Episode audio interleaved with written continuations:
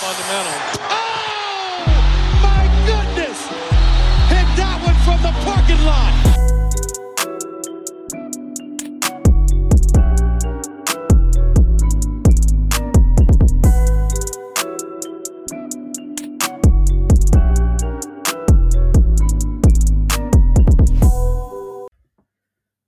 Hallo Freunde, herzlich willkommen zurück bei Vom Parkplatz äh, an diesem für viele, glaube ich, in Deutschland Feiertag. Ähm, wahrscheinlich alle, oder? Ich weiß gar nicht, weißt du das? Also ich Müsste bin, auf, überall sein. ich bin auf jeden Fall da. Lino habt ihr gerade schon gehört, er ist auch da. Lino, ich So grüße dich. Yes, Heute- diesmal tatsächlich aus einem anderen Bundesland, nämlich Ja. aus Brandenburg, bei der Oma. Eine Stunde rausgefahren aus Berlin. Und ja, hier habe ich jetzt mal mein Setup. Hoffe, alles funktioniert. Verbindungstechnisch, aber soweit so gut. Mit schicker Bibliothek im Backdrop. Nice. Yes. Das sehen leider die Zuhörenden nicht, aber Jetzt wissen dann irgendwann, wenn wir dann Livestreamen oder was weiß ich. We shall see. Alle, alles Basketballbücher, nehme ich an.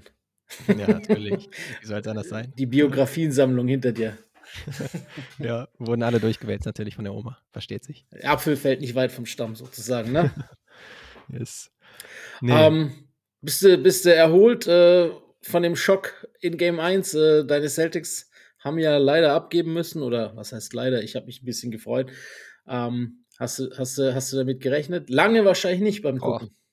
Ja, also ich sag so, erholt habe ich mich noch nicht wirklich. Das ist immer noch ein Schocker. Auf der anderen Seite ist es auch irgendwie the most Celtics Niederlage, Mhm. die man überhaupt sehen kann. Äh, wieder dieser Einbruch im, ja, diesmal war es tatsächlich das dritte, weniger das vierte Viertel. Aber irgendwie schon erstens schockierend und zweitens enttäuschend. Wenn man schon mal zu Hause ist, dann ist der Boston Garden, TD Garden irgendwie jetzt nicht mehr wirklich eine Festung. Und der Heimvorteil ist jetzt auch erstmal futsch. Klar, man darf es jetzt vielleicht auch nicht zu kritisch sehen. Ist ja jetzt auch erst das erste Spiel und da kann es schon hin und her gehen. Ich glaube, letztes Jahr war es genauso, dass die Heat dann auch, ähm, lass mich nichts Falsches sagen, auf jeden Fall ähm, war es, glaube ich, ein Split in den ersten beiden Spielen. Insofern, Aber Ja, die waren da bin ich bei schon den ein bisschen Miami mit dem Unterschied, genau, dass, die, Ja. dass Miami da Heimvorteil hatte letztes Jahr. Genau, ich habe nur einen Tweet aufgeschnappt, irgendwie, dass da irgendwie was ähnliches auch in den vergangenen Jahren äh, vorgefallen ist. Ich meine, wir hatten ja auch schon jetzt das dritte Mal ist es jetzt in den letzten vier Saisons, dass wir die Conference Finals haben. Mhm. Ähm, das ist schon natürlich ordentlich spannend. Aber ja, aus Celtics Sicht ist natürlich echt frustrierend, Ja. dass man das Ding noch abgegeben hat. Das stimmt. Ähm, wobei du auch richtig sagst, also Game 1 ist auch statistisch gesehen eigentlich das Unwichtigste. Klar, von unwichtigen Games kannst du in den Playoffs eigentlich nicht sprechen und äh, die Celtics hätten es natürlich auch lieber gewonnen als verloren. Aber Ja. gut, lieber, lieber das verlieren als Game 7 vor ein paar Tagen, sozusagen. Ja, Aber da, du hast schon recht, das ist schon so das Celtics mögliche Niederlage, die man haben kann. Mhm. Äh, dieser Blowout in der zweiten Halbzeit gegen die Sixers und dann Game 1 quasi selber einen Blowout zumindest in einem Viertel zu suffern. ja, Äh, schon, schon ein bisschen bitter. Aber äh, auf der anderen Seite halt auch verdient, ne? Ähm, muss man muss man sagen. leider anerkennen und sagen, ja. Ich meine, äh, man wird, das Coaching-Duell wird auch nochmal irgendwie so ein bisschen so ein Thema werden, weil Coach Spo, ich denke, der überragende Playoff-Coach, äh, der jetzt noch so vor allen Dingen noch so übrig ist, Ja. und dann halt ein Rookie-Coach in äh, Coach Masula auf der anderen Seite. Äh, der hat auf jeden Fall auch ordentlich ähm, Fett weggekriegt äh, von den Celtics-Fans, jetzt auch nach der Niederlage. Ich würde jetzt nicht ganz so fies mit ihm äh, ins Gericht gehen. Ähm, allerdings ist es natürlich schon eine Sache, wenn du jetzt ein drittes Viertel mit minus 21 verlierst und dann keine einzige Auszeit nimmst, um irgendwie mal die ja, Blutung das hat mich auch stoppen. gewundert. Das ist halt Tatsächlich. irgendwie strange. Im, Und, Im vierten ähm, Viertel, als äh, dieser kleine Run von den Celtics gab, ich glaube sechs oder sieben Punkte, äh, direkt Timeout von Spolstra. Ne? Und, und äh, Masula hat Mhm. im ganzen dritten kein einziges genommen. Ja. Und dann, ja, ist es natürlich auch extremes Shotmaking, auch der Heat. Ich meine, das zieht Ja. sich jetzt die ganzen Playoffs irgendwie schon so äh, durch. In der regulären Saison waren sie jetzt nicht so berühmt von der Dreierlinie, beispielsweise. Ähm, da hat man sich immer gefragt, wer soll jetzt die Dinger von draußen treffen? Tyler Hero zum Beispiel, der ist jetzt die ganzen Playoffs schon nicht dabei. Oder Oladipo. Dann, äh, genau, Depot, so eingemottete Spieler wie Duncan Robinson oder so. Ähm, der hat aber jetzt in diesem Spiel zum Beispiel auch nicht so groß äh, beigetragen. Ähm, aber jetzt in diesen Playoffs läuft das halt extrem gut. Max Drews zum Beispiel auch im dritten Viertel, einen tiefen Dreier, wo ich mir dachte, hm, eigentlich ein kompletter Bailout-Shot, den man eigentlich ganz gern sieht, wahrscheinlich Ja. in der Defensive der Celtics und der haut den dann auch noch rein. Also liegt dann wirklich alles zusammen. Ähm, deswegen würde man jetzt nicht davon ausgehen, dass das jetzt weiter so passiert, beispielsweise im nächsten Spiel. Aber ja, trotzdem irgendwie ein bisschen besorgniserregend Ja, aus es, Drittes es, Sicht. es war so ein bisschen, ähm, irgendwie war es so ein bisschen fast schon so vertauschte Rollen eigentlich, weil äh, mhm, die ja. Celtics haben eigentlich ihren Gros an Punkten in der Paint erzielt und halt, wie du gerade schon gesagt hast, die Heat äh, von außen. Und wenn man das in der Regular Season gesehen hat, hätte man das eher eigentlich andersrum gedacht. Ich fand es ein ja. bisschen, also ich meine, auf der einen Seite erwartbar, auf der anderen Seite äh, hat er ja dann auch die Adjustments gemacht im vierten, als es dann wieder besser wurde mit Masula. Deshalb, ich würde gar nicht so hart mit ihm ins Gericht gehen in diesem Game. Ja, genau. Außer vielleicht diese Timeout-Geschichte. Aber was ich interessant ja. fand, war halt äh, dieser, dieser Fakt, dass er halt eben diese, dass er big geblieben ist, quasi, mit der, mit, mit mhm. äh, Williams und Horford in der Starting Five, ne? Aber dann ja. halt äh, selber wusste, es war vielleicht nicht die beste Idee und dann auch mit Brockton in der Starting Five gefinisht äh, wurde. Mhm. Und ich glaube, dass diese, dieses Adjustment auch was ist, dass äh, wir in Game 2 dann von Beginn an sehen, dass er wieder kleiner geht wie zuvor, dass äh, Williams wahrscheinlich über die Bank, auf, also von der Bank kommen wird und ja. äh, dass dann bei den Celtics wieder White wahrscheinlich vielleicht Brockton, je nachdem, wie er sich entscheidet, ne, in der Starting Five stehen wird. Ähm, wirklich, ja. Weil das war lustig. Also am Anfang hat es ja eigentlich echt wunderbar funktioniert. Wie gesagt, die Williams hat eigentlich ein ganz gutes Spiel gemacht. Auch in der ersten Halbzeit vor allem Marcus Smart. Die beiden haben ein paar gute äh, Pick and Rolls, paar nice. Ja, dann lief war, echt, war echt geil, lief richtig gut und auch wie gesagt, ich glaube 40 Punkte in der Paint geholt, ne, äh, in der mhm. ersten Halbzeit. Und ähm, dann und dann, ja, ich meine, aber du hast schon richtig gesagt. Ich glaube nicht, dass die Miami Heat dieses, diese Quoten äh, über die ganze Serie halten können. Das, nee, kann man sich äh, nicht vorstellen. Auch ein Kyle Lowry zum Beispiel ja. hatte eine richtig geile Streak. Äh, ja. Ich glaube, es war im zweiten Viertel tatsächlich, als es noch ziemlich ausgeglichen war. Also jetzt noch nicht in dem Red Hot äh, dritten Viertel. Allerdings äh, war das auch wieder so ein bisschen Championship Lowry äh, von damals, wo er irgendwie einen hyping Roll hat, dann Drop Defense zum Beispiel von Al Horford sieht, der ein bisschen absinkt und dann so ein bisschen rumsnaked und so weiter und dann eine Freiwurflinie zum Beispiel das Ding reinwirft, hat er mehrmals gemacht oder auch mal ein Stepback und so weiter. All solche Sachen. Aber dann, ja, Jimmy haben wir noch gar nicht erwähnt, aber der Mann war auch überall. ja, gut. Jimmy freaking Butler. Bedarf äh, 35 Punkte, sollte man vielleicht dann irgendwann mal erwähnen, mit sechs ja. Steals äh, zusätzlich und ich würde auch sagen, ja, ist vielleicht ein bisschen überspitzt gesagt, aber er hat auch äh, Jason Tatum im vierten Viertel ziemlich aus dem Spiel genommen. Ja. Einerseits war das irgendwie das Unvermögen des Celtics, ihn gescheit einzusetzen. Andererseits aber auch ein Jimmy, der gesagt hat, okay, ja, wenn, dann werde ich ihn mir mal vorknöpfen, auch in der Verteidigung. Ähm, klar, wenn er dann mal am Ende des Spiels äh, mal den Ball gekriegt hat, Jason Tatum, dann hat er damit nichts Gutes angestellt. Dauernd irgendwelche Turnover begangen, egal ob jetzt irgendwie ein Fehlpass oder Travels zum Beispiel. Also mhm. da war er offensichtlich überhaupt nicht im Rhythmus und man hat es ihm dann angesehen. Er kam ja gar nicht auf den grünen Zweig. Aber ähm, ja, Jimmy Butler, wie gesagt, sechs Steals äh, und auch ansonsten diese Hustle Plays, ne? Das hast ja. du eigentlich normalerweise von so einem Superstar-Spieler, hast du meiner Meinung nach nicht ganz so oft, dass du zum Beispiel immer, immer dass er immer der Erste ist, der auf einen Loose Ball sich raufschmeißt. Oder dass er einen Offensiv-Rebound immer ähm, zwischen den Big Men auch holt und solche Sachen. Also das ist schon immer, zeugt davon, dass er einfach dieser extrem intensive Spieler ist, der sich da immer auch in die Spiele reinbeißt. Ist schon immer krass. Ist schon auch sehr beeindruckend. Äh, allgemein die ganze Performance über die ganzen Playoffs gesehen, schon was Jimmy Butler wieder abliefert. Ich meine, dieses Monica ja.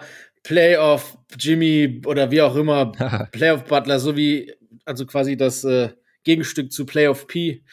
ja.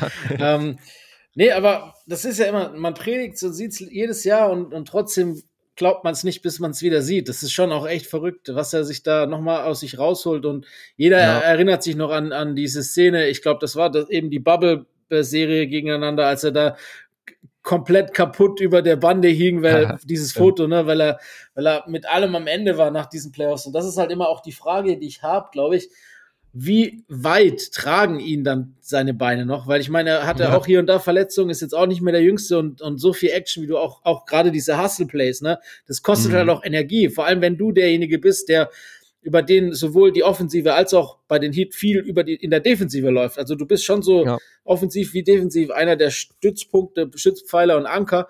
Und ähm, das kostet halt auch brutal viel Energie. So. Ähm, ja, definitiv. Also das ist vielleicht auch ein bisschen Küchenpsychologie, aber irgendwie äh, ist es dann, glaube ich, letztendlich der Wille bei ihm. Also ja. er wird auch banged up schon sein. Ich meine, wir hatten ihn ja auch in der Nick-Serie zum Beispiel, wo er umgeknickt war und dann nur noch auf einem Bein die letzten paar Minuten bestritten hat in dem einen Spiel. Ähm, aber seitdem hat man davon jetzt nicht mehr so viel gehört. Und im Zweifelsfall, keine Ahnung, ob er sich dann äh, fit spritzen lässt oder ähnliches, aber er ist halt in diesem Spiel auch wieder 43 Minuten gegangen. Und wie gesagt, keine, äh, kein Playoff irgendwie gehabt, sondern jede, jede Sekunde war irgendwie mega intensiv gefühlt, jedenfalls bei ihm. Ja, und Schon auch immer krass. Auch nach der, äh, der Heat-Serie ähm, gab es ja noch dieses eine Foto äh, am, am letzten also nach dem letzten Game, wie, wie sie die Halle verlassen und auch da siehst du, wie dick so sein Knöchel eigentlich ist. Also der ist so richtig ja, ja. geschwollen noch, ne? Mhm. Tja, ja, Jimmy Butler. krasser. Ja. Mittlerweile ja. dürfte es uns eigentlich nicht mehr großartig überraschen. Da können wir vielleicht kurz überlegen. Also ich habe auch überlegt, welchen Spieler hätte man lieber äh, in seinem Team, wenn es in Richtung Playoffs oder wenn man in den Playoffs ist. Also da fallen mir jetzt echt nicht viele ein, auch äh, Spieler, die eigentlich vom Kaliber her noch besser wären. Vielleicht noch äh, einer, über den wir auch noch sprechen werden in der Serie auf der anderen Seite der Conferences. Aber ansonsten, weiß nicht, wer fällt dir jetzt noch ein, den du über ihn haben wollen würdest ähm, in den Playoffs? Boah, da, wahrscheinlich fällt äh, schwer, da einen zu nennen. Also ich, wenn ich mich jetzt für einen entscheiden müsste, würde ich wahrscheinlich schon noch diesen nennen, über den wir nachher noch sprechen werden. Den ähm, großen? Den großen. Aber, ja. aber äh, er ist auf jeden Fall da vorne dabei, ne? Definitiv, ja. Und das ist halt nicht wirklich in, in der Regular Season. Ich meine, wir hatten ihn jetzt auch, glaube ich, ähm, in All-NBA-Teams zum Beispiel mit drin oder zumindest im Dunstkreis, äh, wie ihn gemeinsam. Aber da ist er gefühlt ja schon tendenziell ein bisschen am Coasten, weil er sich, ja, weil er sich wahrscheinlich denkt, ey, selbst wenn wir keinen Heimvorteil haben, dann stehen wir den halt im ersten Spiel äh, der Playoff-Serie dann jeweils. Mhm. Also, warum sollte mich das so sehr jucken? Und in den Playoffs habe ich halt nochmal einen zusätzlichen Schalter, den ich umlegen kann. Gerade, wie gesagt, defensiv, ne? In den Passing Lanes da so aktiv zu sein und äh, so viel an, äh, zu antizipieren und dann halt auch immer den Kontakt haben zu wollen. Bei ihm ist das Foul Drawing halt jetzt nicht irgendwie so gimmicky, ja, sondern genau. er schmeißt sich halt wirklich in die Leute mit rein. Ist jetzt nicht so, oh shit, sterbender Schwan. Ich werde ich werd hier mit einem Hauchen, äh, schmeiße ich mich direkt 50 Meter weiter weg. Äh, wie bei anderen Spielern, äh, die zum Teil aus, rausgeflogen sind schon aus den Playoffs in vergangenen Runden. Unser MVP beispielsweise. ähm, aber ja, der ist halt gemacht für die Playoffs, ne? Der ist absolut für die Playoffs gemacht. Und, und halt eben auch hat dieses Mindset, das du schon angesprochen hast, das glaube ich dann, wenn es wirklich hart auf hart kommt, unfassbar wichtig ist. Und eben halt auch dieses Selbstvertrauen, das wahrscheinlich auch relativ wichtig ist in den Playoffs. Und das ist eben auch was, was ich manchmal eben abgehen sehe bei Tatum und auch bei Brown. Ähm, mhm. Wenn wir jetzt von diesen wirklichen Superstars oder All-NBA-Spielern reden, und ich meine, wir reden hier von All-NBA First- und Second-Team-Spielern diese Saison, genau. da fehlt mir tatsächlich dann manchmal wirklich so dieses letzte Mühe an Selbstvertrauen, dass die beiden dann irgendwie an den Tag legen. Äh, ist komisch, aber das ist bei denen schon längere Zeit, also schon immer eigentlich so, ja. finde ich. Ja, was, was, ich meine, bei Tatum war es ja in den letzten Spielen alleine so ja. ein Mikrokosmos schon, ne? Also, ja. wo wir ihn in den ersten drei Vierteln von Spiel 6 muss gewesen sein, hatten wir ihn äh, extrem schlecht. Ähm, hat er irgendwie zwei Punkte gemacht oder sowas und vor ja. allem kaum was getroffen. Und dann im vierten Viertel macht er die vier Dreier zum Beispiel. Äh, die Dagger-Dreier auswärts in Philadelphia, was auch ein wichtiges Ding war. Und dann ging es dann natürlich weiter mit dem Feuerwerk im siebten Spiel, wo er gar nicht aufzuhalten war, wo er dann immer wieder die Switches gesucht hat gegen einen angeschlagenen MB zum Beispiel und ihn dann komplett in der ISO gekocht hat. Also das würde ich halt gern mehr sehen, aber ich weiß halt auch nicht, ist ja auch nochmal ein Unterschied. Du, du wirst mich da sicherlich drin bestärken. Doc Rivers gegen äh, Spolstra, was so die defensive Strategie vielleicht angeht. Das, also ich glaube, Spolstra würde jetzt einen Embiid auch nicht unbedingt auf einer Insel äh, alleine gegen Jason Tatum, der schon heiß ist, lassen. Richtig. Ja, da brauchst du mich gar nicht fragen. Du weißt ja, äh, was ich von, von dem guten Doc Rivers halte. Ähm, ja. Und auch im Gegenzug, was ich von Spolstra halte. Also, ja. ist einfach äh, ein Mastermind. Und es merkt halt, man merkt es halt wirklich, Serie um Serie, dass das Coaching nicht unterschätzt werden darf, vor allem in den Playoffs. Ne? Ähm, mhm. Es ist so. Also, bei Masula, wie gesagt, die Kritik würde ich jetzt auch nicht geltend machen. Ich meine, er ist noch ein Rookie-Coach, das ist das erste Mal als Cheftrainer in, in, so einer Situation überhaupt. Da würde ich auch ein bisschen Nachsicht walten lassen.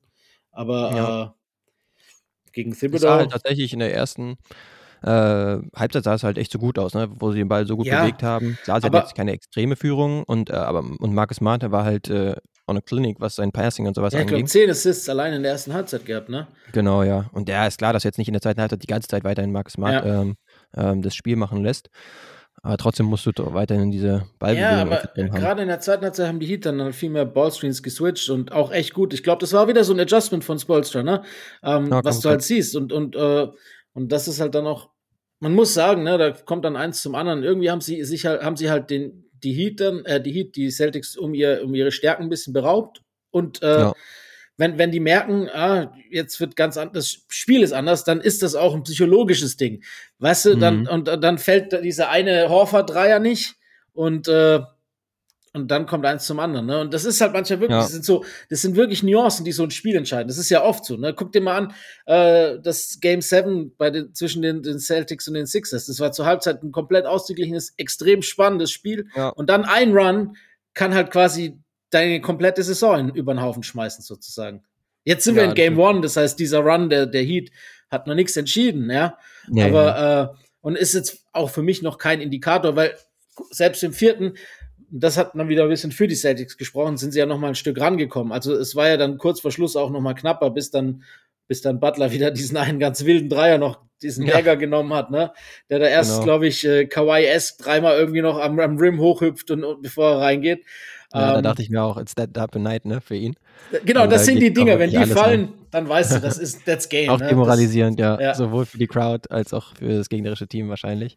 Aber ja, Jimmy hat es dann halt auch äh, klug gemacht, ne? Immer sich wieder zumindest den nominell schwächsten Verteidiger dann rauszupicken und ja. dann möglichst viel Screen Action und sowas zu machen, ja. äh, offensiv, sodass du dann ihn irgendwann als Verteidiger hattest. In dem Fall war es halt Malcolm, Malcolm Brockton, den er sich ganz gern immer vorgeknöpft hat und dann konntest du daraus ganz gute Offense kreieren, egal ob er jetzt selbst abgeschlossen hat oder andere bedient hat. Aber ähm, ja, es war schon wieder sehr smart, war LeBron-esque, Prime LeBron-esque. Das war es halt tatsächlich.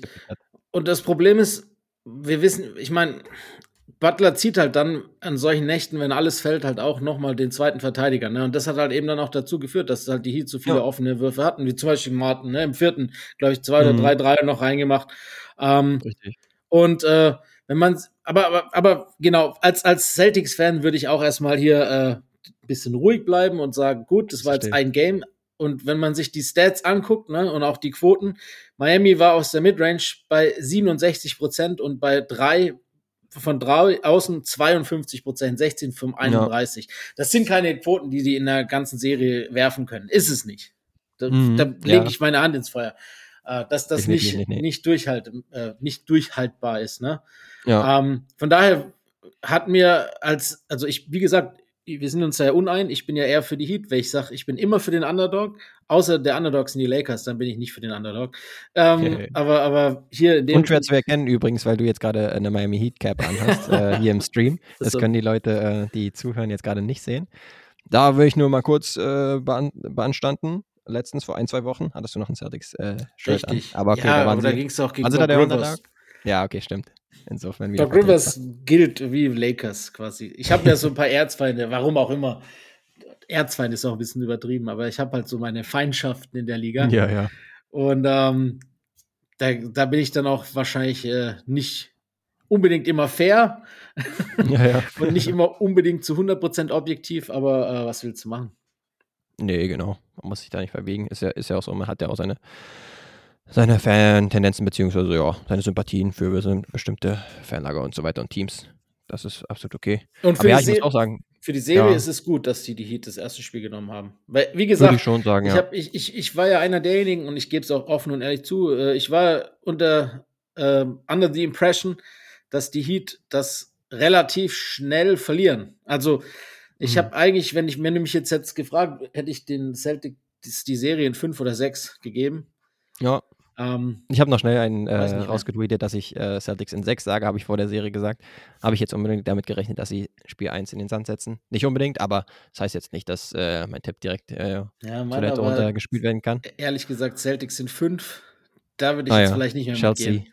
Ja. Also ich, ich glaube halt nicht, sagen, dass sie ne? keins mehr gewinnen. Also eins zu Hause werden die auf jeden Fall auch gewinnen. Würde man von ausgehen, ja. Ja, Celtics hat man irgendwie insgesamt so über die letzte Zeit das Gefühl, wenn sie gewinnen, dann müssen sie gefühlt ein bisschen höher gewinnen. Weil bei knappem Spielverlauf, da kommt dann wieder so die Crunch-Time-Offense äh, zum Tragen, bei der ich halt echt nicht so viel Vertrauen habe in die Celtics. Klar, zum Teil funktioniert das gut. Ja. Jetzt zum Beispiel gegen die Sixers zum Teil. Aber ansonsten äh, freue ich mich schon eher, wenn sie da eine komfortablere Führung haben. Bei einem knappen Spiel, da würde ich dann eher mit äh, Jimmy Butler und den Heat gehen, weil er ja. nach und nach immer, immer wieder unter Beweis gestellt hat, dass er da richtig aufblüht. Ähm, ja, gerne eines Besseren belehren im zweiten Spiel, beziehungsweise vielleicht wird es ja gar nicht so knapp. We shall see. Ähm, ihr werdet es erst in ein paar Tagen mitkriegen.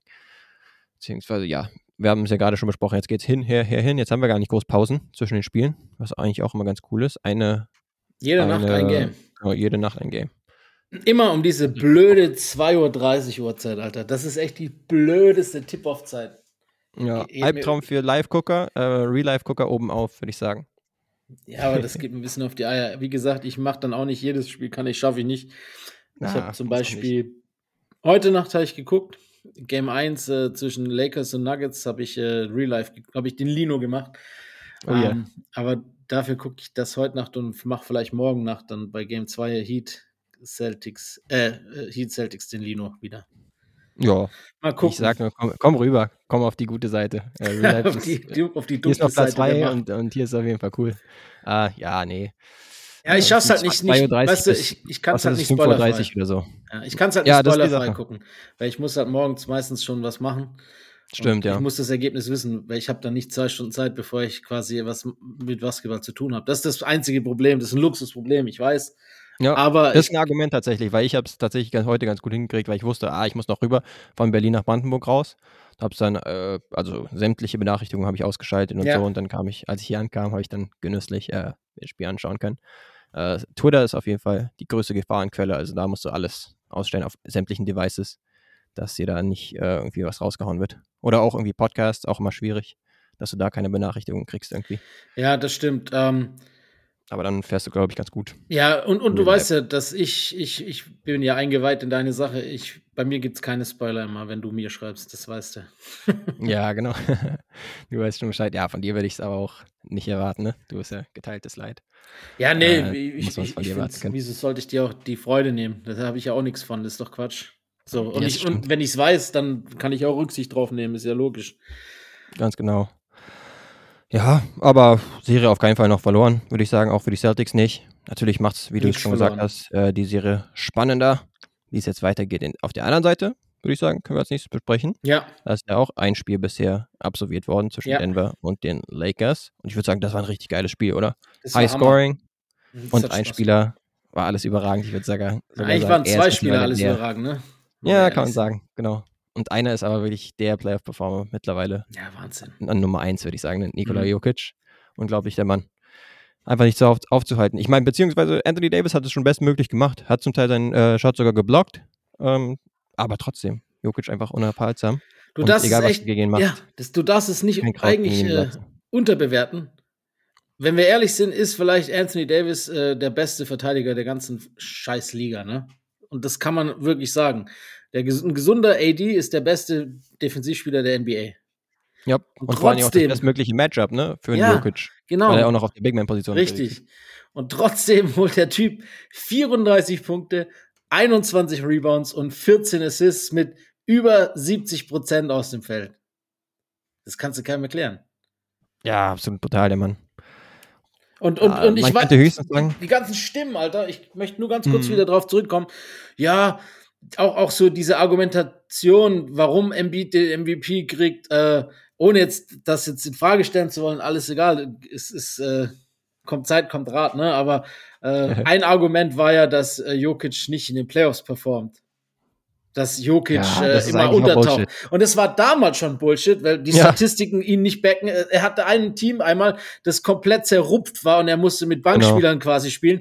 Und, äh, und, und äh, wieso sollte dieses Argument ausgerechnet das sein, das für Embiid spricht? Versteht kein Mensch. Ja, versteht man nicht. Ja, also, um sich nochmal vor Augen zu führen, das war halt die Line-Up, wo auf den Guard-Positionen Austin Rivers, der zwar noch in der NBA ist, aber kaum mehr Minuten sieht, und Facundo Campazzo, als, als die beiden äh, Starting Guards hatten, der jetzt nicht mehr in der NBA ist. Also nichts gegen ihn, ist ein guter internationaler Point Guard, aber halt auf der NBA-Bühne, gerade in den Playoffs. Ja, noch defensiv hilflos. Extrem dünn, genau. Ähm, und das im Vergleich jetzt zu dem jetzigen Team ist natürlich eine ganz andere Nummer und ihm jetzt da welche Vorwürfe zu machen. Davon abgesehen, dass er da auch schon seine, keine Ahnung, End 20 Punkte, also so Genau. seine 27 und 15 aufgelegt hat oder sowas. Also wie man da ja jetzt drauf kommt, dass er in den Playoffs nicht performt. Das ist komplett äh, Hanebüchen. Beyond me, check ich nicht. Sein, sein, sein Playoff-Average war auch deutlich höher als sein Regular-Season-Average auch Ja. vor diesen Playoffs. Ne? Das ist einfach, diese, dieses Narrativ war einfach komplett falsch. Ich habe gestern die Stat gefunden, Ja. das war ganz interessant, und zwar von allen Spielern in der NBA-Geschichte mindestens 20 Spiele in der Postseason. Ähm, das ist so die, die, die qualifizierende Basis. Von allen ist Jamal Murray übrigens der äh, mit dem höchsten äh, Jump von Average, Ah, ja. Point per Game Average, äh, Regular Season zu Playoffs. 16 Mhm. zu 9, 16,9 Punkte zu 24,7 in den Playoffs. Und zweiter All-Time ist halt Jokic Echt? Ja, also Okay, krass. da dann so zu sprechen, da würde nicht performen, ist es egal. Also wir wissen alle, ich glaube, dass mittlerweile jeder, auch der Jokic nicht mochte und der gesagt hat, der soll nicht dreimal hintereinander gewinnen, wie auch immer. Äh, Ja. Ich glaube, dass jeder gerade so ein bisschen eines Besseren belehrt wird und das ist ja auch gut. Man darf ja auch mal falsch liegen, aber wenn man es Genau. dann jetzt sieht, ist schon echt brutal, ähm, was der Typ ab abliefert. Ja, ein Beispiel ist halt zum Beispiel, ne, auf ESPN ist ja zum Beispiel auch äh, Ja, Ex-Spieler Jalen, Jalen Rose unterwegs und der ist zuletzt auch auf Twitter ein bisschen äh, viral gegangen, weil er rausgehauen hat, ah ja, langsam aber sicher äh, können wir Nikola Jokic auf den Superstar-Level hochhieven, so mit den Performances in letzter Zeit. Ich so, hast du komplett hinterm Mond gelebt in letzter Zeit oder was? Also der macht das jetzt schon seit, seit Jahren so. Klar, er steigert sich nochmal in den Playoffs, ist jetzt natürlich auch noch besser sichtbar, auch für Leute, ähm, die jetzt Denver nicht so sehr verfolgen, aber das sind jetzt keine neuen News. Ja, Ähm, trotzdem ist natürlich so, ne, ist noch, ist noch mal ein krasses Statement, ist- dass er das Ganze jetzt gegen den wohl besten Verteidiger der Welt und den besten Genau, Mittelfeldverteidiger der genau. Welt auch noch mal so eindrucksvoll macht. Ne? Deswegen ist es schon okay, dass Leute sagen, okay, ich musste vielleicht noch, noch mal ein bisschen, vor allem, weil ich glaube, bei internationalen Spielern ist die Skepsis immer noch ein bisschen mehr da, dort Mhm. auch, äh, gerade auch über den Teich gesehen in den USA, aber spätestens jetzt, there's no denying, also wie man das jetzt irgendwie noch abstreiten kann, ähm, da weiß ich auch nicht, Vor was man da allem- noch sehen möchte. vor allem halt offensiv. Ich glaube, ich habe noch nie einen talentierteren offensiven Big gesehen äh, als ihn äh, überhaupt in meinem Leben. Und auch Mhm. sein, also gerade so sein Passing Game, das ist halt einfach nur ein Gedicht. Das ist der Wahnsinn. Ich meine, ich war immer, ich Ja. habe immer so, ich war auch großer Kevin Garnett Fan zum Beispiel. Und äh, ich fand eigentlich, also ich bin immer noch großer KG Fan. Ist auch ein geiler Spieler. Kann man nicht Ja. vergleichen die beiden. Aber ich finde, KG war immer einer der besten. Äh, Passer aus dem Double Team, weil der auch viele Double Teams gezogen hat, vor allem in Minnesota, als er keinen anderen Spieler im Team gab, was ja teilweise auch mit Jokic vergleichbar ist. Und, und was der dann situativ immer richtig gemacht hat, das habe ich lange nicht mehr gesehen, aber Jokic setzt dem Ganzen natürlich noch die Krone auf. Das ist ja, Ja. nicht nur, was Garnett gemacht hat, sondern das ist halt, äh, er, er, also erstmal ist Jokic, glaube ich, der Spieler, der am besten schon das Double Team kommen sieht. Und Ja. und zweitens ist er der Spieler, der halt direkt weiß, was er zu machen hat. Mhm. Ob's kommt, wann's kommt, von welcher Seite, Recap, wie auch immer, scheißegal. Er macht immer Ja. das Richtige. Diese eine Szene, dieser Pass, äh, der, der, der spinnt er quasi ins Double Team rein Stimmt. und spielt dann den Pass auf KCP, den nicht mal ich am Mhm. Fernseher gesehen Ja. habe. Weißt du, ich so, Auf den Cutter, ne? Der dann den ja, Layup hat genau. Aber, wieder. aber der, der cuttet ganz weird um den. Also so, Ja. nee. Und das und auch aus dem unmöglichsten Winkel. Genauso genau. wie er aus dem unmöglichsten Winkel die Dinge auch reinflippt. Da würde ich zum Beispiel auch sagen, dass ich keinen Spieler gesehen habe, der in Korbnähe so ein äh, Touch hat, ne? einen vergleichbaren Touch hat wie Nikola Ja, Jokic. gut, Ja. KG Das vielleicht einerseits auch. Prime KG, ne? Da- Das passt wirklich. Das ja. ist auch aber das, so das ist es dann vielleicht auch schon. Ja. Und dann zusätzlich auch aus den unmöglichsten Winkeln, weil ich erinnere mich auch an den Pass, den du gerade beschrieben hast, dass er sozusagen auslegermäßig die Richtig. Hand ganz weit außen hatte und nur so den äh, Passwinkel überhaupt hatte und das halt da noch die Ruhe zu haben, obwohl man jetzt schon gedoppelt wird und dann auch noch perfekt. Zum Teil ähm, manipuliert er die Defense ja auch so, dann macht er vielleicht nochmal eine Art Fake oder sowas, zieht dann die Verteidigung dorthin und sieht dann doch wieder den besser platzierten Spieler. Also es ist echt von einer anderen Welt, Ja. ähm, was Und, er äh, da macht. Und dann, dann genau. musste erst der, der, der Jokic-Stopper im vierten Viertel, Rui Hachimura, kommen, mhm. um ihn dann aufzuhalten. Ist jetzt halt die Frage. Wobei das auch nur das, die halbe ähm, Wahrheit war, ne? Wenn wir ehrlich sind, ist ja, ist das gepaart mit, mit der Präsenz von Anthony Davis, die halt dann eben auch äh, mehr in der Paint leben konnte. Das war schon, eine, das war wirklich auch, muss man sagen, von Darwin Ham ein richtig Ja. gutes Adjustment. Weil man schimpft ja auch oft über ihn, äh, weil er auch noch ein Rookie-Head-Coach ist, ne? Und, und äh, auch ein paar Mhm. Sachen. Ich meine, wir haben gerade Timeouts bei Masula angesprochen, müssen wir natürlich Timeouts auch bei, bei ihm erwähnen. Da gab es auch die eine oder andere Situation, wo er unglücklich gecoacht hatte, auch in diesen Playoffs schon. Ähm, Ja. Aber das war ein richtig gutes Adjustment und das war, hat das Spiel nochmal, ich meine, nach diesem LeBron, was ein Dreier, war das Spiel, glaube ich, schon wieder vorgestern, ne? War das Spiel, Ja. glaube ich, nochmal auf drei. Ja, genau. LeBron hatte sogar den Dreier für den Tie, den er da daneben gesetzt hat. Stimmt, deswegen Ähm, war er auch so sauer nach dem. Game, ne? Auf sich Ja, selber. genau. Ja, das wird zwar gewesen sein. Ja, aber man muss auch insgesamt sagen, das ist auch für mich so ein Takeaway von dem ersten Spiel, dass äh, die Lakers sich eigentlich ziemlich gut fühlen müssen, weil sie in der zweiten Halbzeit äh, dann echt Sachen gefunden haben, die gut funktionieren. Also spätestens so, ich habe nochmal nachgeschaut, so ab äh, Mitte, drittes Viertel, da haben sie gefühlt nichts mehr daneben werfen können. Also Ja. das war echt krass. Zum Beispiel LeBron, im guten alten Modus, entweder halt äh, LeBron Post-Ups, haben sie, haben sie recht viel offensiv gemacht, oder auch wieder dieses Targeting, ne? Dann jemanden sich rauszupicken, also den äh, Verteidiger von Jamal Murray in dem Fall, mhm. und dann immer ihn Blöcke laufen zu lassen. Und ja. dann hattest du immer den Switch und daraus ist dann gute Offense entstanden, egal ob LeBron. Ja, selbst, und, und, äh, es war oft LeBron, oder ne? Andere, genau, ja. Richtig oder die anderen Spieler gespielt teilweise gegen Jamal, Alter. Aber was willst du auch machen, ne? Ja, dann machst du wenig, würde ich sagen. Und insgesamt, ja, das ist ja auch die Achillesferse von Denver. Ja. Die Frage, wie viel ähm, Anpassungen wir dann auch von äh, Malone erwarten können im nächsten Spiel. Denn da muss schon ein bisschen was passieren, weil sie hatten ja eigentlich 20 Punkte Führung hatten sie zwischenzeitlich. Das stimmt. Und die ist dann weggeschmolzen zwischenzeitlich. Also ich weiß jetzt auch nicht, also, ob Rui jetzt wirklich einen Jokic so weiterhin äh, eindämmen können wird. Genau. Wird, wird, wird man sehen. Und, und ich glaube, glaub, dass Jokic hat dann auch wieder eine Antwort drauf. Dass Malone Aber auch eine Antwort eine drauf hat, Sache. Ne? Müsste er, ja. Weil wenn du überlegst, dass halt dann äh, das so geswitcht wurde, wenn, wenn der dann äh, quasi Jokic gepickt hat, dass das halt äh, AD die Paint abgedeckt hat und halt so ein bisschen oder zum Großteil äh, Aaron Gordon gecovert hat, ne? Ja. Da muss halt dann vielleicht äh, einfach Malone ein bisschen kleiner gehen und äh, mhm. was weiß ich, Brown auf den Flügel stellen, dass du halt den Dreier nimmst oder dass du halt die ja. Thread gibst, dass halt AD eben dort nicht unbedingt, ich nenne es jetzt mal campen, ist es nicht, aber halt nicht dort campen ja. kann sozusagen. Und dann funktioniert genau. das Hachimura-Ding natürlich auch nicht mehr. Wenn genau, die Präsenz ja. da nicht lauert, was glaubst du, was Jokic dann mit ihm macht? So, ne? Das ist ja, schon auch, AD, das ist mehr AD als Hachimura, warum das funktioniert hat. Das wissen wir alle. Und wenn du diese Stärke dann halt äh, AD wieder nimmst oder diesen, diesen Zug, dann funktioniert das mit Hachimura auch nicht mehr. Gut, dann hast du natürlich ja. defensiv andere Probleme als, als wenn du quasi deinen wahrscheinlich besten Verteidiger rausnimmst, ne, ähm, mhm. dann wird halt Anthony Davis wahrscheinlich offensiv mehr, noch mehr essen, als er es sowieso schon gemacht hat. Der war ja auch echt brillant in, in diesem Game, muss man schon auch sagen. Genau. Ähm, ja. Aber das ist halt das, das Lustige, ne, dass halt bei beiden Seiten die Adjustments, du kannst beide nicht komplett rausnehmen. Du kannst es nur versuchen und äh, im Endeffekt ist halt äh, gute Offense immer besser als gute Defense. Ja, würde ich auch sagen ja, diese Anpassungen während des Spiels halt waren halt schon Geil, krass, ja. dass man das mal gesehen hat. Genau, und wie gesagt, alleine schon, dass beide nicht daneben werfen konnten, gerade in der zweiten Halbzeit. Dann wurde irgendwann relativ spät Denver halt ein bisschen eingedämmt, offensiv. Und ähm, dann ist es ja zum Teil auch so, ja, die, äh, das Team, was hinten ist, hat nichts zu verlieren. Ähm, und das vorne liegende Team, das ist dann so ein bisschen am Shaken. Aber ja, du hast gesagt, vielleicht haben wir ihn ein bisschen spät erwähnt, aber Anthony Davis hat halt alleine Nikola Jokic auch outscored, muss man sagen, ja. äh, mit 40 Punkten. Also der muss auf jeden Fall auch erwähnt werden.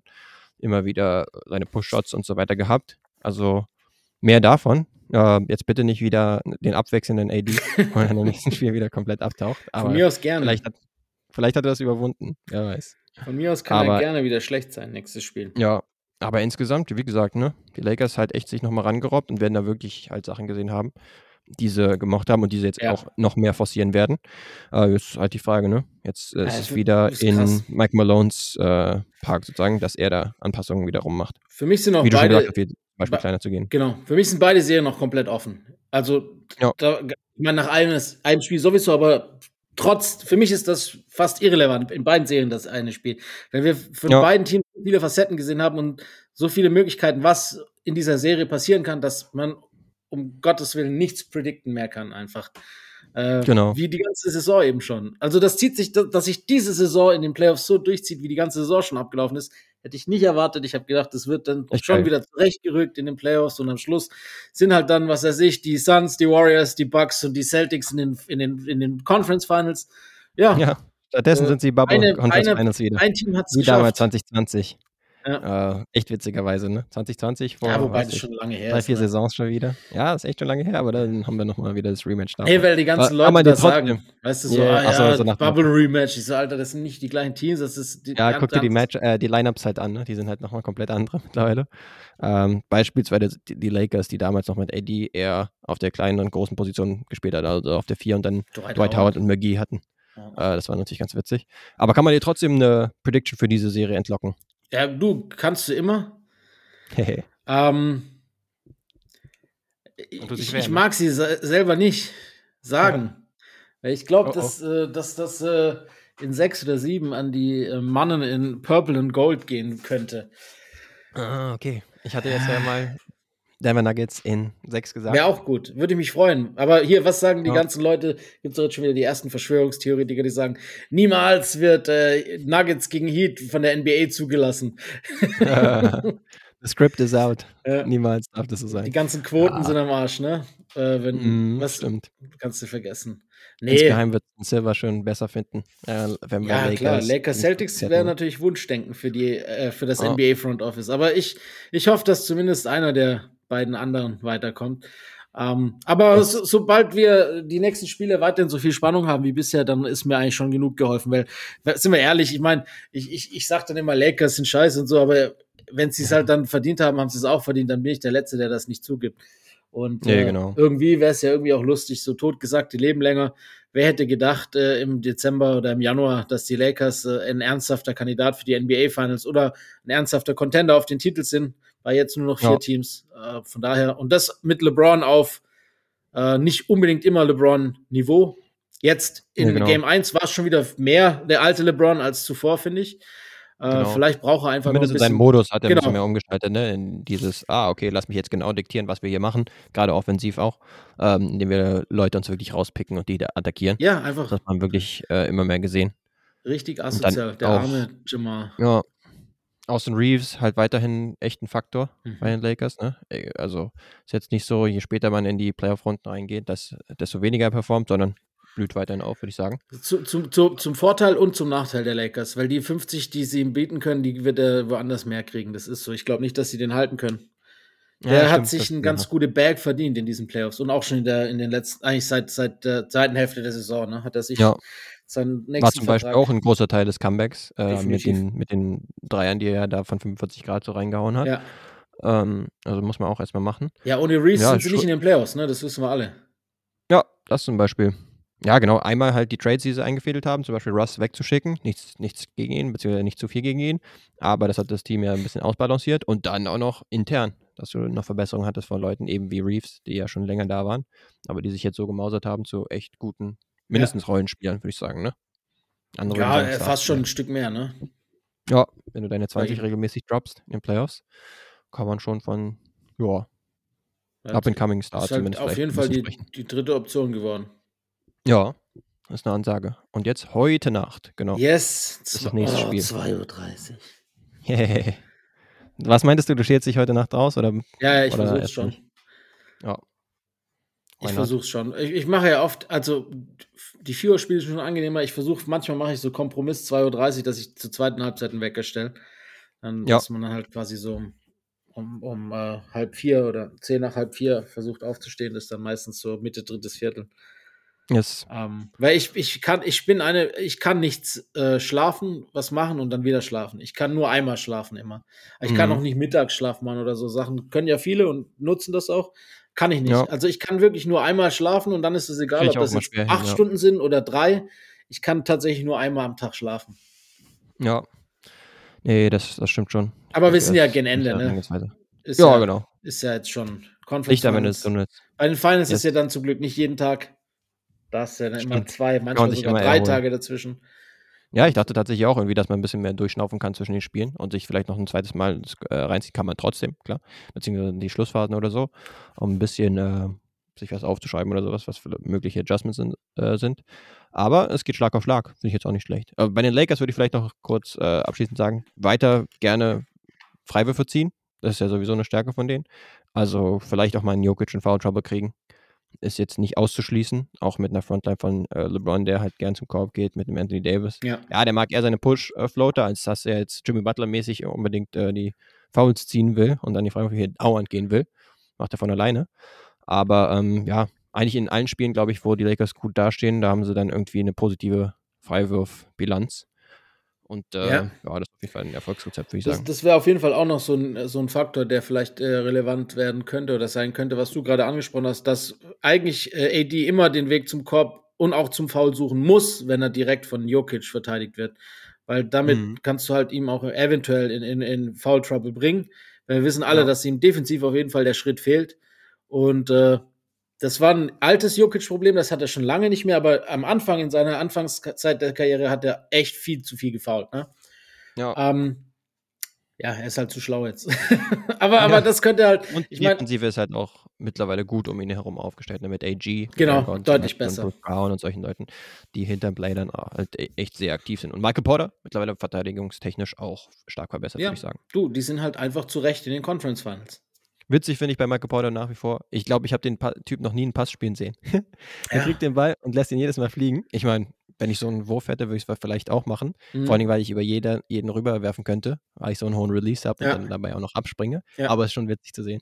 Ähm, zum Teil halt auch noch Offensiv-Rebound oder sowas. Das, die eine Aktion im letzten Spiel hatte auch ähm, eigentlich Leute um sich herum an der Dreierlinie. Zum Beispiel Jamal Murray, eigentlich keine so schlechte Option für so einen Catch-and-Shoot-Dreier, aber nimmt dann halt stattdessen so einen Mid-Range-Wurf kurz aus dem Dribbling oder so. Also ist schon ein leichtes schwarzes Loch, aber es ist witzig zu sehen und meist, also oft, er ist ja schon so ein X-Faktor, also ein bisschen Swing, äh, kann in beide Richtungen gehen, aber meistens trifft er dann auch relativ verlässlich. Ja, eigentlich schon ein guter Spieler.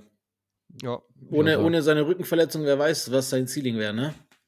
Ja, das stimmt. Aber ja, fügt sich da trotzdem ziemlich gut an. Ne? Top Mann. Ähm, Yes. ja, es sind auch andere Dinge passiert abseits der Playoffs und zwar nicht zu, nicht zu knapp.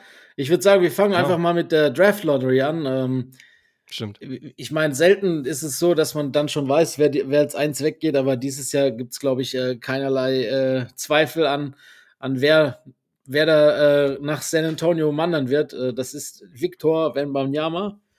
Yes. Das wird böse. Also es ist ja, jeder hat sich ja Mhm. eigentlich gewünscht, ne? A, diese schon. Historie, B, äh, jeder will ihn auch unter Pop sehen, weil ich glaube, das wird einfach, das wird pervers. Damit bleibt Pop dann auch wahrscheinlich noch mal ein, zwei Jahre länger in der Liga.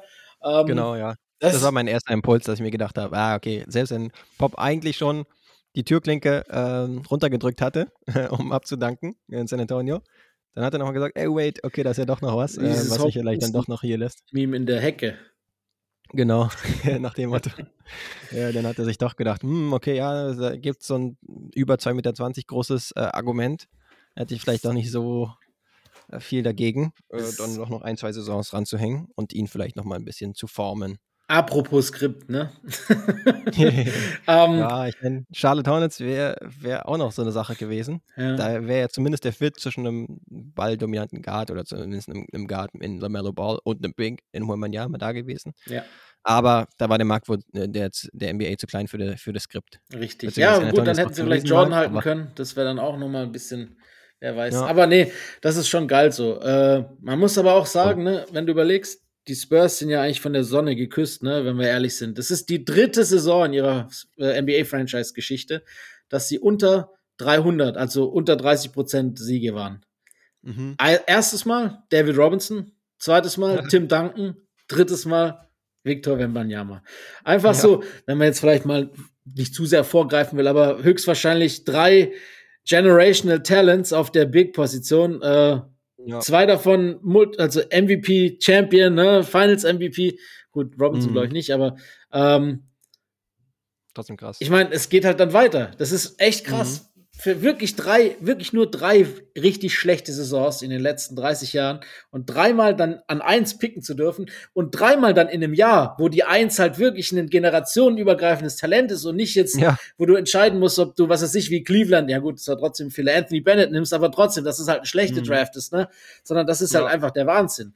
Da, und äh, das Gegenspiel wäre jetzt zum Beispiel Detroit, die auch Ja. äh, ihre 17 Siege geholt haben, also auch extrem schlecht. Ich meine, mittlerweile ist, ist ja die Draft Lottery, sind die Odds so, die Wahrscheinlichkeit so, dass egal, ob du jetzt äh, das schlechteste Team bist, was die Bilanz angeht, oder das viertschlechteste, du hast die gleiche ide- identische Bilanz. Das heißt, es bringt jetzt nichts, komplett unterirdisch zu sein, aber 17 Siege sind ja eigentlich schon ein klares Signal, dass du gerne äh, den Nummer 1 Pick hätt- hättest. Und normalerweise würdest du meinen, dass du zumindest in den Top 4 bist, aber dann haben sie letztendlich nur den Top 5 oder nur den fünften Pick Ja. gekriegt, äh, die Pistons. Da, die werden sich auch sagen, okay, wir haben ja richtig scheiße äh, am Fuß hier. Äh, Ja, aber gut, sie hatten halt vorletztes Jahr den ersten Pick, ne? Das darfst du auch nicht vergessen. Genau, Glück ausgereizt. Vielleicht ein Stück weit. An Und sich. Kate, der muss Und- erstmal auch auf dem Feld bleiben. Und sowohl äh, die Pistons als auch die Rockets, die ja auch recht hohe Chancen hatten, das wäre auch für Wemby kein geiles Ziel gewesen, muss man ehrlich sagen. Also so wie es jetzt ist, ist es viel besser. Allein schon mit der mit der ganzen, ich glaube jetzt durch den Murray Trade, ne, wie viel unglaublich viele First Round Picks, die sie jetzt haben, die sie entweder auch Ja. nutzen können oder halt das Team gezielt verbessern können. um, um mhm. wenn man ja mal, ich finde der, der Grund, der, der, also der Grund-Casting-Support sozusagen der Spurs hat ja. auch ein paar echt interessante und gute Spieler, finde ich. Ähm, mhm. Vassell mag ich super gerne, den finde ich richtig gut. Ich mag auch diesen, den Jeremy Sohan oder wie auch immer ja. man ihn ausspricht, finde ich auch echt, echt einen guten Spieler. Wirklich, der hat mich sehr beeindruckt. Und, mhm. und sonst hast du eigentlich ein ganz gutes Grundgerüst. Ich meine, Kellen Johnson genau. ist wahrscheinlich glaub, eher einer, der nicht so alt, ne? Trade vielleicht mit irgendwie in ein Paket kommen könnte. Ja. Aber keine ja, Ahnung. Klar, ich meine, ich mein, nächste Saison werden sie, glaube ich, jetzt noch nicht. Nee, nee, das wäre wär blöd. Das wäre auch blöd. Nicht. Ja, Siehst du so MVP. Bei ihm ist Aber alles ja, wird trotzdem, ja, ist trotzdem witzig zu sehen. Also erstens, dass es halt eine gute Struktur ist, ne? weil das hatte jetzt, hattest du zum Beispiel in den letzten ein, zwei Saisons bei genau. den Rockets überhaupt nicht. Ähm, da konnte auch der Coach Silas konnte nichts anrichten in die Richtung oder da irgendwie gute Angewohnheiten oder so etablieren. Ich erinnere mich auch nur an Eric Gordon, der dann gesagt hat, so, uh, get me out of here, so nach dem Motto, ne? wenn man zwischen ja. den Zeilen gelesen hat. Und äh, Kevin Porter und Jalen Green, hm, ja, weiß man jetzt nicht. Eben, Narrenfreiheit. Äh, Genau, da bleiben halt kaum Würfe für mein Name übrig. Das wird jetzt, glaube ich, keine Sorge sein. Der wird da sich ordentlich austoben dürfen. Und dann so ein Jones zum Beispiel als Point Guard jetzt erstmal, mh, hm, ohne dass es jetzt irgendwie die Lösung sein muss für die nächsten zehn Jahre. Ja, aber ist, aber, der ist nicht ähm, schlecht, ne? So schlecht genau, ist der nicht. wird ihm ein bisschen zuarbeiten und so. Und dann sehen wir, glaube ich, auch schon einige Highlights, so ähnlich wie wir sie jetzt gesehen haben in Frankreich diese Saison von Wemby in, in der Rookie-Saison. Das wird allein schon krass zu sehen. Ich, ich glaube, du hast halt auch das Potenzial, Free Agents anzulocken mit, mit ihm die vielleicht sonst weiß, nicht ja. unbedingt nach San Antonio wären. Also die Culture, jeder kennt die Culture, jeder weiß, dass, dass die Franchise nach Erfolg ruft, Buford, äh, Pop und so weiter und so fort. Das sind echt Leute, die wissen, was sie machen. Aber halt ja. so einen Leuchtturm zu haben, der auch Strahlkraft hat, das hilft, ne? Und, und sei es nur mhm. äh, primär, keine Ahnung, ich meine, so, so jemand wie, wie zum Beispiel Fred Van Fleet oder sowas, ne, wird eigentlich ja. vielleicht auch ganz gut reinpassen, als, als Beispiel jetzt einfach nur, wenn man so. Genau, wird zumindest schon mal, ja, wird schon mal den, den Floor hochheben. Was, ähm, was richtig ja, alleine geil, schon, ne? wenn, wenn, die für Leute traden, ja, genau. wenn die für Leute traden, dann werden die nicht direkt äh, abhauen wollen, so sagen wir es so, ne? Weil genau. die nicht denken, oh, okay, das ist halt ein ganz geiles Projekt, äh, jetzt von Free Agents mal abgesehen. Und, und irgendwie wird es mir gefallen, wenn, wenn dann ich meine, ich habe, du hast ja gelesen, die, die Blazers haben ja waren knapp davor, ne? Äh, haben jetzt hm. den dritten, dritten bekommen, aber sie haben ja schon gesagt, sie werden den dritten shoppen. Ähm, ja. Und ähm, irgendwie wäre es doch geil, wenn dann Lillard doch noch mal so unzufrieden ist, dass sie ihn dann vielleicht äh, zu den Spurs traden. Das wäre doch geil. Ah. Wemby und Lillard, das ah, okay, mir schon Ich hätte es jetzt eher in die andere Richtung gesagt, nee, aber ja, ist natürlich eh, eh mega hypothetisch, aber ich hätte jetzt eher gedacht, dass man jetzt versucht, in Portland dann nochmal wieder jemanden für den dritten Pick äh, reinzuholen. Ja, das wollen wir auch, aber ich meine, dass halt dann genau, danach dann das irgendwann ja, ja. wieder nicht funktioniert. Das, so, so das wäre natürlich wär wünschenswert. Beziehungsweise ja. da gibt es ja einige Szenarien. Vor allem, auch, ne? weißt du, ohne jetzt Stephen A. zu viel ähm, Aufmerksamkeit geben zu wollen, aber er meint ja zum Beispiel auch, ey, direkt ja, überreact, nachdem die Knicks rausgeflogen sind. Get me Dame. Ähm, obwohl, obwohl man ja eigentlich noch Jalen Brunson äh, in, der Hinterhand hat, beziehungsweise tatsächlich vor, vorhanden hat, Weil der, an die dem Position es am wenigsten ist das, lag. Genau. Da wirklich das kleinste Dass man rausgeflogen ist. Steven, ey, Alter. Nee, aber ja. das wird spannend. Vor allem halt auch die Hornets mit Pick 2, äh, ob sie Best Talent Available gehen oder nicht. Weil genau. Mello und halt, äh, ähm, wie heißt der? Scoot Henderson. Scoot zu pairen ja. Ich sag immer. Da, da müssen die absoluten Draft-Experten müssen erstmal äh, dazu was sagen, ob sie da einen ganz guten Fit sehen, aber ich weiß nicht, also in den letzten Jahren nicht wirklich, ne? äh, war das jetzt noch nicht so geil, ja genau, was jetzt so recht balldominante Guards nebeneinander anging. Und da gibt es jetzt nicht so extrem viele äh, gute Beispiele. Aber ich würde also, trotzdem immer Best Talent Available gehen, ist mir scheißegal. Ich würde es an der 2 ja. nehmen. Äh, und zur Not guckst du halt nach ein oder zwei Jahren, dass du halt äh, per Trade irgendwie was machst oder wie auch immer, aber halt dann Mello abgibst oder so. Ja. äh, keine ja, Ahnung. Für mich wäre das ein bisschen die Frage, wie du halt auch Brandon Miller, der ja auch so ja. an Nummer zwei bis drei gehandelt wird, evaluierst.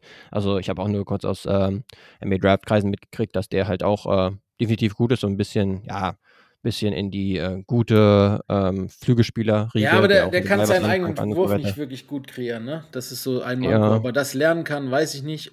Brauche. Genau, und wenn, wenn du halt, halt als Evaluator, sage ich jetzt mal, sagst, hey, ähm, Scoot Henderson ist eigentlich ein viel besseres Talent, beziehungsweise äh, projiziert, ein viel besserer NBA-Spieler zu sein, dann ja klar, sollte man auf jeden Fall mit ihm gehen und dann muss man halt ein bisschen gucken, ne, wie man die beiden nebeneinander stellt, äh, Lamello ja. und, und ihn. Ja, aber, weißt du, guck mal, das Problem ist auch, es gibt so und so Positiv- und Negativbeispiele, aber wenn du sagst, ich gehe nicht Best Talent Available, dann hast du halt Aiton oder Bagley über, über halt äh, Luca. Wenn es so yes. läuft, ne? Das ja, genau, so könnte es theoretisch laufen. Um, ähm, da bin ich jetzt zu wenig drin, wie jetzt sozusagen der Unterschied ist zwischen einem Scoot und ja. Brandon Miller, aber man hat jetzt immer mitgekriegt, dass, Brand, äh, dass äh, Scoot halt schon das deutlich bessere Prospect sein soll. Beziehungsweise, ja, kam ein bisschen drauf an, wie man fragt. Aber Scoot war ja lange Zeit auch immer so als der, der noch zumindest im gleichen Satz wie Wembanyama erwähnt wurde. Scoot ist auch ein guter äh, Überleitung zu unserem nächsten Thema. Scoot und Shoot liegt nah beieinander. Äh, ja Morant hat wieder mal zur Waffe gegriffen ja. äh, bei Instagram Live. Ja, äh, Adam Silver ist enttäuscht. Die NBA hat wieder mal eine Investigation gestartet und die Memphis Grizzlies haben ihn erstmal äh, für alle Activities rund um die Grizzlies suspendiert. Also bei Cancun darf ja. er nicht mitmachen. Ähm, hm. Nee. Was, was halten wir davon?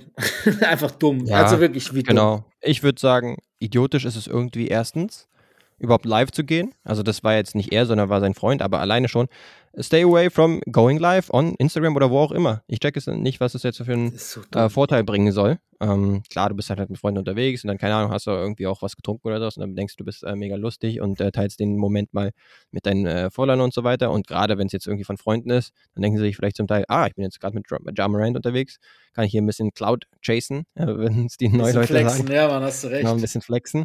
Aber ja, da kannst du dir ja halt auch nicht ausdenken, dass der dann zufällig wieder eine, eine Wumme zieht, nur weil NBA Youngboy gerade abgespielt wird. Also kannst du halt auch als Freund, ähm, selbst wenn du Jamarant kennst, würde ich mir das jetzt nicht ausdenken können. Also wie gesagt, dementsprechend auch mindestens genauso idiotisch wieder, schon wieder mit einer Waffe unterwegs zu sein und die dann auch noch zu zücken. Ganz wildes. Also ja, surprise, surprise, die zwei Tage in Florida Rehabilitation haben leider nicht gefunkt. Äh, hätte man jetzt gar nicht äh, irgendwie wissen können. Es gibt ja ein äh, paar Stimmen oder auch mehr oder weniger Gerüchte, die sagen, dass das Problem tiefer geht, äh, dass er Drogen- oder Alkoholprobleme hat oder gar Alkoholiker ist, ähm, alkoholkrank. Ähm, so einem, bei ESPN kam es neu. Ja. Ähm, ja, immer schwierig von außen sowas äh, irgendwie zu urteilen wollen, aber ist egal, genau. woran es auch liegt. Ich ihn auch nicht zu ab, aburteilen. Ich ne? auch nicht. Möglichst ich meine, Hilfe kriegen. Genau. aber bisher hat es nicht funktioniert. So, das, das Dumme ist halt einfach, klar, seine, seine PR gefertigte äh, Rückkehr mit Aussagen, dass er, dass er aus der Situation gelernt hat, dass er, dass er, wie auch immer, ne? Ist ja alles richtig, aber das ist halt einfach dann so hirnrissig. Genau das Gleiche. Weißt du, es ist ja nicht irgendein anderes Problem. Es ist die Blaupause von dieser Situation, die ihn in Trouble gebracht hat. Und er macht genau das genau. Gleiche nochmal. Genau das Gleiche. Da, da, ja. Also wirklich, da musst du halt wirklich an der Intelligenz äh, des, des Spielers zweifeln. Und das ja. Dumme ist, er hat jetzt im Sommer, also was heißt im Sommer, jetzt quasi durch, dass er, dadurch, dass er nicht All-NBA wurde, hat er 40 Millionen verloren. Mhm. Ähm, aus den 40 werden schnell noch viel, viel mehr, weil A, wir, es wird jetzt davon ausgegangen, dass die Suspendierung natürlich länger wird. Ne? Manche sagen, was so, ich bin immer kein Freund von diesen Shams äh, Quotes. Äh, several ja. executives from different teams said, äh, dass sie mindestens Aha. mit einem halben, halben Jahr Sperre rechnen. Ja. Von sowas halte ich mir auch erstmal Fan. Aber es geht ja auch um, um Geld abseits des Platzes. Guck mal, Nike äh, hat ihn quasi als neues Posterchild äh, für ihre, für, ihre Basketball-Department ausgesucht. Genau. Ne? Und was ist seitdem und, passiert? Und was, genau. Alles, was hätte schief gehen können. Und die haben so, die werden auf so vielen Schuhen sitzen bleiben, weil ich glaube auch, dass sie da erstmal den Verkauf, also haben sie auch, glaube ich, schon intern entschieden, dass sie da jetzt erstmal natürlich auch pausieren, ne? Ähm, hm. Keine Ahnung, das ist halt echt für ihn dumm und äh, da kannst du dir halt auch schnell mal die, die Karriere einfach tatsächlich auch kaputt machen, obwohl er so hart, ja. So zerschießen, genau. ja, wir, wir lassen diese Wortspiele, aber ja, bei ihm, ja, muss man sagen. Es ist halt irgendwie auch tragisch, ne? Muss man sagen. Ähm, er hat halt irgendwie vielleicht auch das falsche Umfeld um sich herum. Definitiv. Aber man kann sich schon einiges kaputt machen. Da würde ich jetzt gar nicht primär irgendwie äh, unbedingt aufs Geld schauen, ähm, weil, ja, äh, vor allem Seelenfrieden und irgendwie die Ausgeglichenheit ist, ist da irgendwie wichtiger. Klar, die 40 Millionen, ähm, die machen ihn, die er jetzt nicht kriegt, die machen ihn jetzt nicht arm oder ähnliches. Ist natürlich trotzdem wahrscheinlich für ihn und seine Familie vielleicht minimal ärgerlich. Und zusätzlich, ja, ist es halt ein extremer Image- und Reputationsschaden. Äh, und, und das zieht sich dann halt nicht nur über einen Contract oder sowas, sondern ja, kann dann halt auch für die Endorsements und sowas, ja. äh, die man eigentlich schon abgeschlossen hatte. Und er ist ja eigentlich, wenn man das mal rausnimmt, ist er ein extrem gut marketabler Star. Unfassbar. Also von seinem ne? Spielstil her zum Beispiel. Ne? Ja, deswegen hat er auch einen Signature-Show gekriegt, Richtig. das jetzt nicht jeder 15 Spieler kriegt. Richtig. Weil er so spektakulär ist und so elektrisierend. Deswegen wäre es cool, wenn wir ein bisschen mehr halt über ihn als Spieler sprechen könnten. Aber das könnte halt jetzt auch wieder noch ein bisschen hin sein, bis er wieder auf dem Court steht. Ja, wird spannend äh, zu beobachten raus, sein, was da passiert noch. Genau, erstmal bis auf weiteres gibt es halt die Investi Investigation. Dann schauen wir mal. Mitspieler werden sich wahrscheinlich auch denken, boah, was war das schon wieder? Ja, Äh, wir wollen eigentlich nur äh, die Western Conference Goal irgendwie so ein bisschen angreifen. Ähm, jetzt, äh, Dylan Brooks ist zumindest schon mal nicht mehr im Dunstkreis des Teams, was auch schon klar war. Aber ähm, ein, ein Problemfall ist noch am Start. Und der hilft uns ja eigentlich auf dem Crowd so viel, dass wir auch eigentlich nicht auf ihn verzichten können. das stimmt. Ja, ja, wird gespannt. Äh, wir sind gespannt, wie es da weitergeht. Ähm, Ja. Und äh, was gab's noch? Doc Rivers haben wir ja schon gesagt.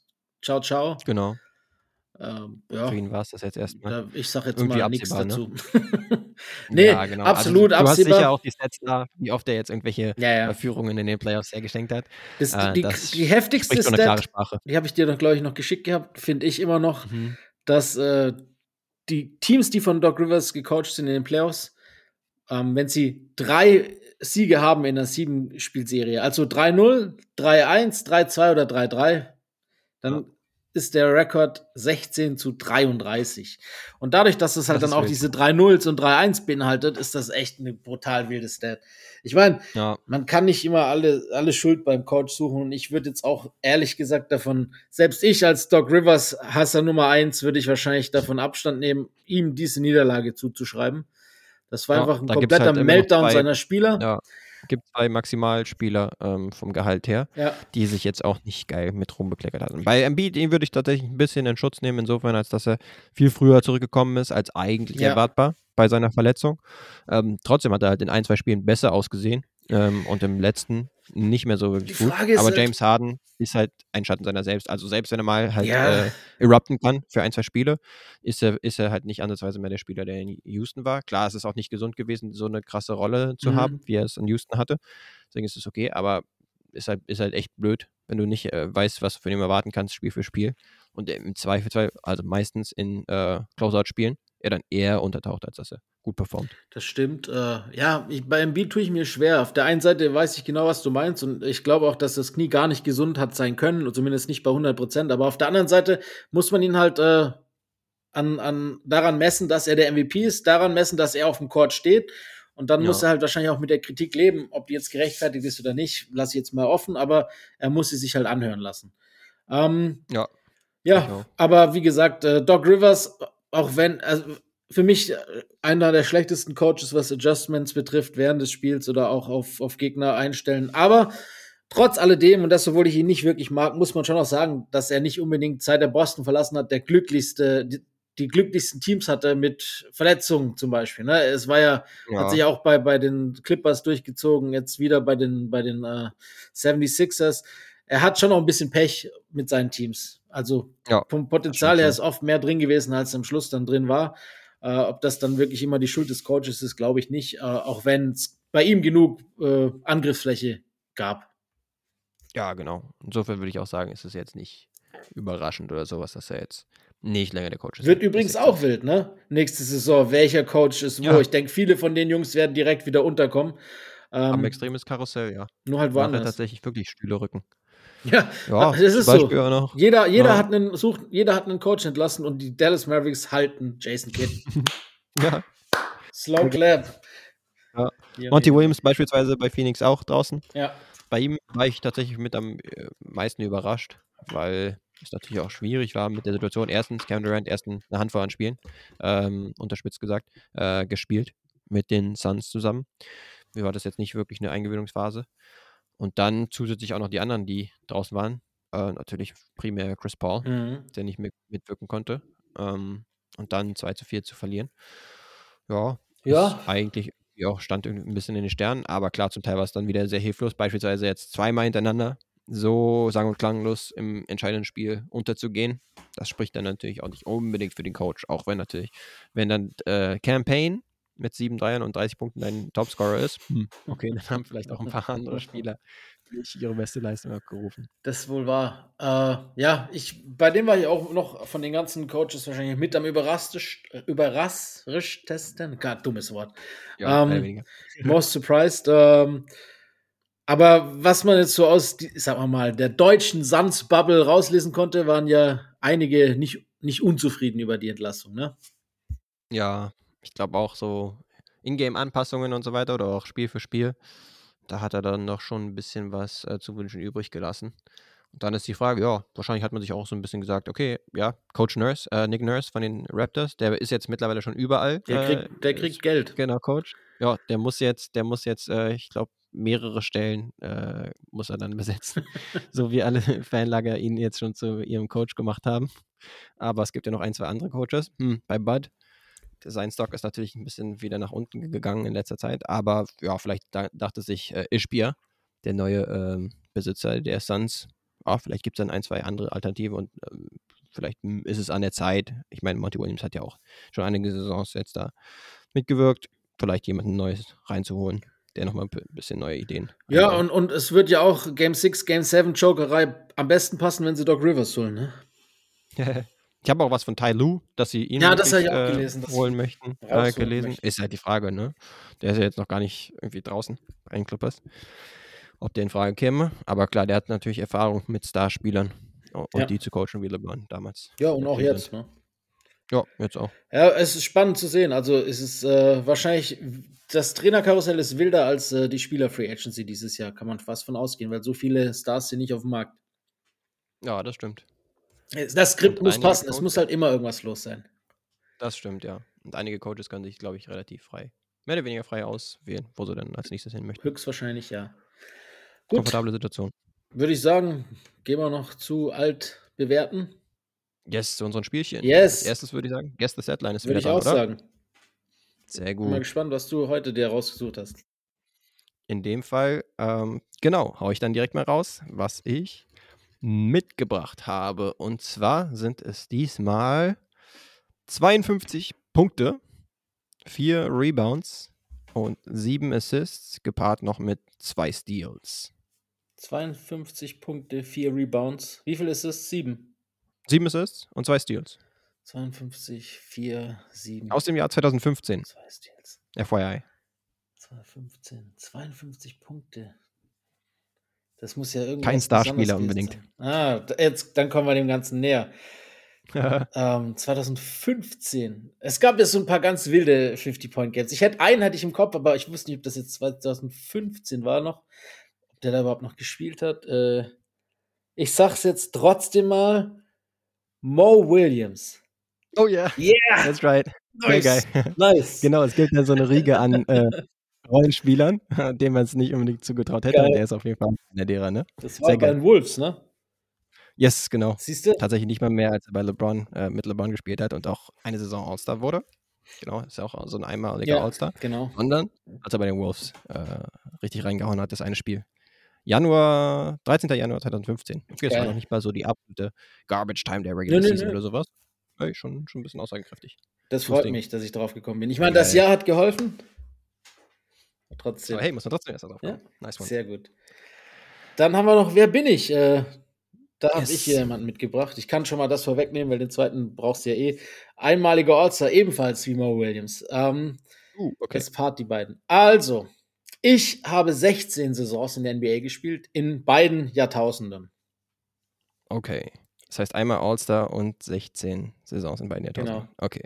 Ich bin ich mehr. einmaliger All-Star und dreifacher NBA-Champion. Uh. Dreifacher NBA-Champ und einmal All-Star. Need another one. Zwischen meinem ersten und letzten Titel lagen 14 Jahre. Uh, krass. Okay. Dann muss er am Anfang sowas wie ein Rookie oder sowas gewesen sein. Du meinst ja, ja, genau. Vielleicht als Rookie hat er dann die Meisterschaft geholt und dann als Veteran, da ist halt die Frage, ob er überhaupt noch, noch eine große Rolle hatte. Aber es reicht mir noch nicht. Okay. Ähm, die Finals-MVPs dieser beiden Titelruns hießen Hakeem Olajuwon und Paul Pierce. Und Paul Pierce. Oh shit. War das der vierte oder der fünfte? Wie meinst du? Der vi- vierte oder fünfte Tipp? Das ist der vierte. Oder Fact. Ah, okay. Ähm, ich ratter jetzt gedanklich so ein paar Leute durch. Ähm, einmal All-Star tatsächlich. Ich hätte jetzt so als Co-Stars von, ah, nee, der hatte aber mehr. Clyde Drexler war, hatte mehr All-Stars. Kenny the Jet Smith war nicht mehr bei den Celtics dabei. Du meintest, äh, die zweite Meisterschaft war, die, war bei den Celtics, oder? Genau. Dem, dem Hattest du gesagt. Also die Finals MVPs dieser beiden, nicht unbedingt die zweite, Ah, ja, ja. aber halt, ich habe ja Ah, ja, gesagt, die okay, erste und die letzte. Also der, Ja. der erste Titel war der Finals MVP Hakeem Olajuwon und beim letzten Paul Pierce. Also zwischen den 14 Jahren. Ah, dann brauche ich den nächsten noch. Okay, äh, einen habe ich noch. Ich habe da noch einen B-Tipp, falls der dir zu vage ist. Ähm, Mhm. Ich, ist ein bisschen unfair, aber ich sehe aus wie der extraterrestrielle Spitzname Victor Wembanyama. Ah, Sam Cassell. ja, richtig. ja, als ET-Doppel ist er schon öfters Alien, äh, ne? erwähnt worden. Ja, Ja. stimmt. Ich stand auf dem Schlauch. Was Sam Ja, Cassell ist ja nicht stimmt. schlimm. Deshalb gibt es ja den fünften Pick, der immer noch ein bisschen leichter ist. Ist doch okay. Ja. Am besten war wahrscheinlich seine Zeit bei den Timberwolves, würde ich fast sagen, oder? Da war er auf jeden Fall auch ganz gut dabei. Ja, Mit- bei den Timberwolves ist halt dieses KG. große, große What-If, was, wenn er sich nicht verletzt hätte in den Conference Finals gegen die Lakers 2004. Ähm, die musste Ja. er passen und das, ja, ich glaube, da hätte sonst äh, noch ein bisschen was gehen können, ja. Aber an sich ist es ja trotzdem eine gesegnete Karriere, ne? Zweimal mit Houston, Würde also gleich im Rookie und im Sophomore-Jahr, 94, 95, jeweils den Okay. Titel geholt und dann in seiner vorletzten Saison nochmal mit Boston. Stimmt. Ja, der letzte Tipp hat auf jeden Fall geholfen. Ich hätte noch diesen war ich jetzt noch nicht gedanklich in die Eins- Richtung unterwegs. 1B-Tipp hätte ich noch gehabt mit, äh, dass er eine berühmte Rap-Line von Jadakiss bekommen hat. Oh, die musst du raushauen. Ich weiß nicht, ob das mir so viel geholfen hätte. I'ma get bucks like Milwaukee, cause like Sam Cassell. Ah, not bad. Ja, ja, ja. Ja, Jada. Ja, Jada. das war. Ja, aber ja gut. ähnliche Hat ja gereicht, hat ja gereicht. Yes. Ich gucke auch noch mal Sam gerade. Sam Cassell. Guter Mann. Damals auch äh, eine Rolle gespielt. Ja, stimmt. Zum Beispiel. Ja, Bei den Bucks zweites, war auch zweites gut, Jahr ne? auch. Ja, knapp 10 Punkte. Damals schon als Second Year Pro. Ja, ja. 95 zum Beispiel. Und alle 82 Spiele da gemacht. Yes. Und bei den Celtics muss ich auch noch mal schauen. Da war er nur noch Ja, Rollenspieler. 17 Spiele. Ja, Rollenspieler ab und zu eingesetzt. Coole Sache. Nochmal äh, auf den zurückzukommen. Ja, Werden wir jetzt wahrscheinlich nicht mehr. Aber wir ja zwei Point Guards gehabt, die zum Teil ganz gute Karrieren hatten. Ich würde sagen, definitiv kann man davon sprechen. Bei Mo Williams und bei Sam Cassell. stimmt. Ich meine, äh, Mo Williams vielleicht ein bisschen über, überperformt von seinem Talent. Wenn wir ehrlich sind. Ja, kann man vielleicht dann ausgehen. Das stimmt. gut, gut. Yes. Dann haben wir es durch. Äh, zwar fünf gebraucht, aber gewusst dennoch. Das ist ja das Ziel, ne? Und Genau. äh, fünf macht es ja spannend. Von daher machst du es ähnlich spannend wie vielleicht deine Celtics. Da sind wir nächste Woche schlauer. Äh, zumindest Yes. ein großes Stück. Mal gucken, was so passiert. Und äh, ja, vielleicht hören wir uns dann nächste Woche schon mit einem Finalisten. Yes. Nochmal schnell der Verweis, bevor wir euch gehen lassen. Äh, zeigt gerne wieder Liebe. Apple Podcast, Spotify, ihr kennt das Spiel. Gerne fünf Sterne da lassen. Wenn es geht, auch eine Bewertung, möglichst positiv äh, da lassen. Freuen wir uns immer sehr drüber. Ansonsten viel Spaß weiterhin bei den Playoffs, sagen wir immer gerne. Und dann haut rein, bis dann. fundamental.